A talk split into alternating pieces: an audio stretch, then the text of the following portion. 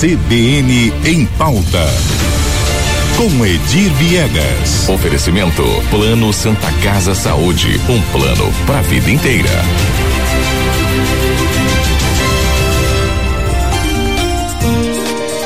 Muito bom dia, Edir Viegas. Bom dia, Lígia. Bom dia a todos. Estamos aqui, Lígia, hoje para falar. Eu penso que será a última vez que iremos falar aí sobre a proposta do secretário Sandro Benites e da prefeita Adriane Lopes de reduzir os serviços aí na área de pediatria nos postos de saúde de Campo Grande.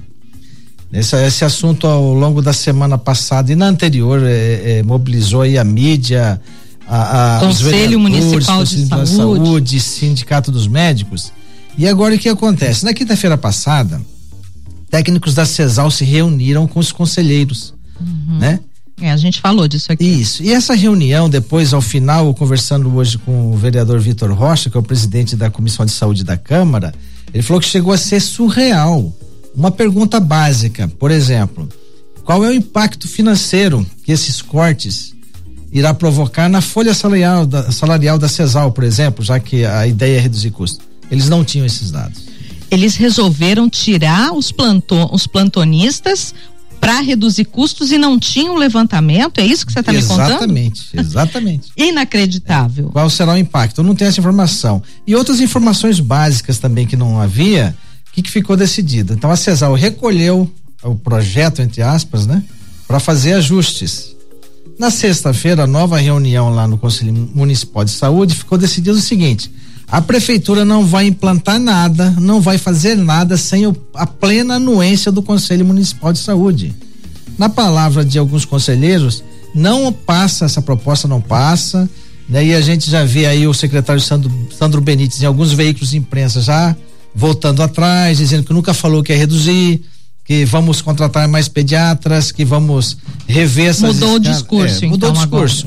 O impacto foi muito negativo. Né? Nas redes sociais, o estrago foi, foi, foi, foi grande. Por exemplo, no levantamento prévio, é, é, Nova Bahia, Moreninha, Jardim Leblon e Tiradentes ficariam sem atendimento às crianças. Né? Edir, a gente vem desde o início do ano mostrando as escalas pediátricas, o nosso portal RCN todos os dias atualiza isso. Uhum. E a gente, quando recebia principalmente reclamação aí de ouvintes que falaram que passaram a noite rodando postos de saúde para conseguir atendimento com os filhos, certo. foi a partir daí que a gente resolveu divulgar todos os dias por aqui onde as pessoas encontravam pediatras. Uhum.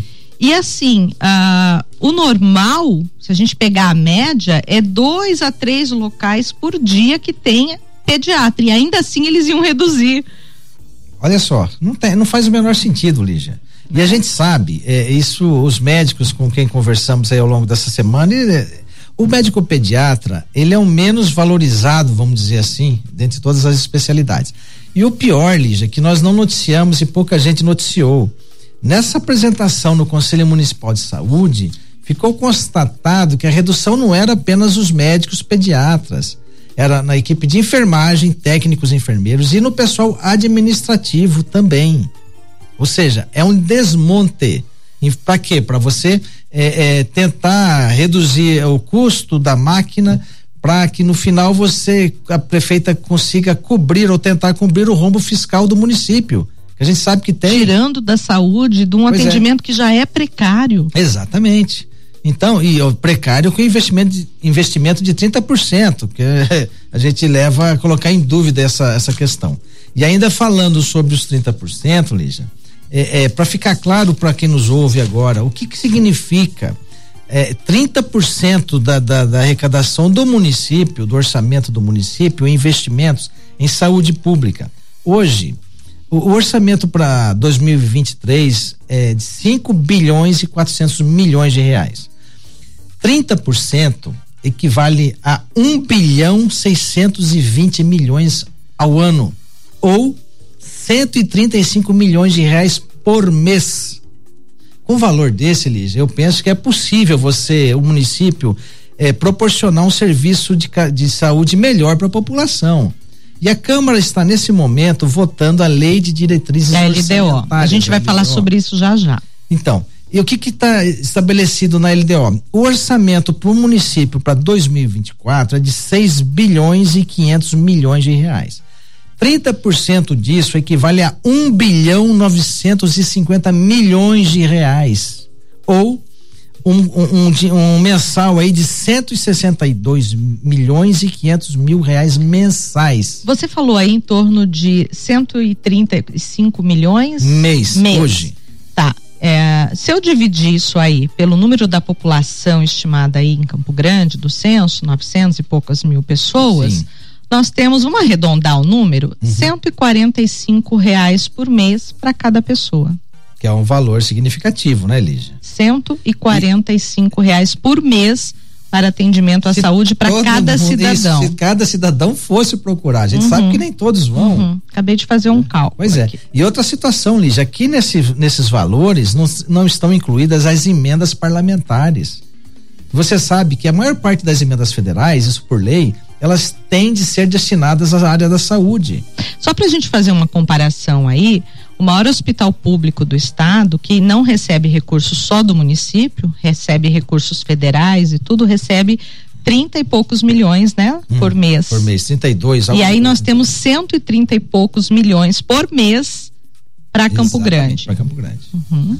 Aí você vê que quando vem o Tribunal de Contas, faz aquele levantamento e fala, gente, a saúde em Campo Grande está um caos.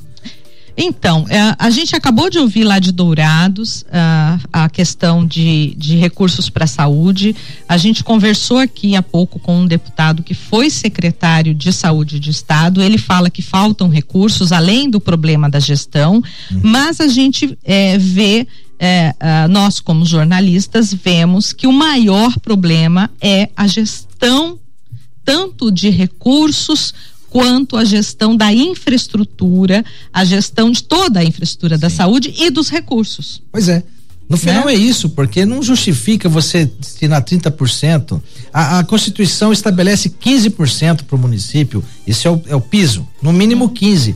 O município investe, entre aspas, o dobro. A situação tinha de estar melhor. Não era para estar esse caos que se encontra ali. É, é inadmissível, é inexplicável. Só a falta de gestão justifica a atual situação da saúde pública em Campo Grande. Não tem outra.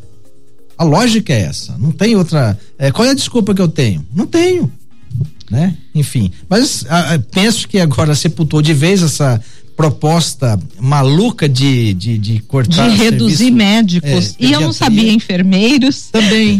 enfermeiros, técnicos de enfermagem e pessoal administrativo, né?